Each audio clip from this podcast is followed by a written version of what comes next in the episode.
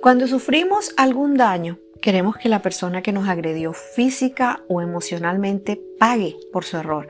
Estamos tan heridos que deseamos tomar la justicia por nuestra propia mano. Actuamos erróneamente impulsados por la rabia y si no vemos que quien nos agredió no está padeciendo por sus malos actos, entonces nos desilusionamos y creemos que no existe justicia en la tierra. Justicia es que cada uno reciba lo suyo. Ten por seguro que Dios te dará lo tuyo y a mí lo mío. Alivio, amor, sosiego, bienestar. Es mejor preocuparnos más en recibir lo que Dios nos quiere dar que lo que alguna persona pueda ofrecernos.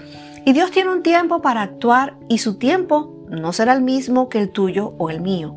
Él no hace justicia solo para que nos arrepintamos, también lo hace para provocar el cambio en, en nuestras vidas. Su justicia va más allá de los estatutos terrenales.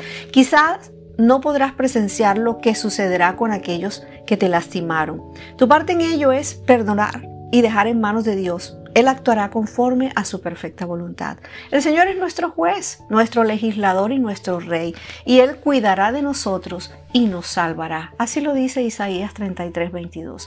Recuerda que la justicia de Dios no se dará de la forma que tú desees o en el tiempo que esperas. Solo Él es justo y sabe cómo dar a cada quien lo suyo. No pierdas el tiempo tratando de cumplir tu justicia.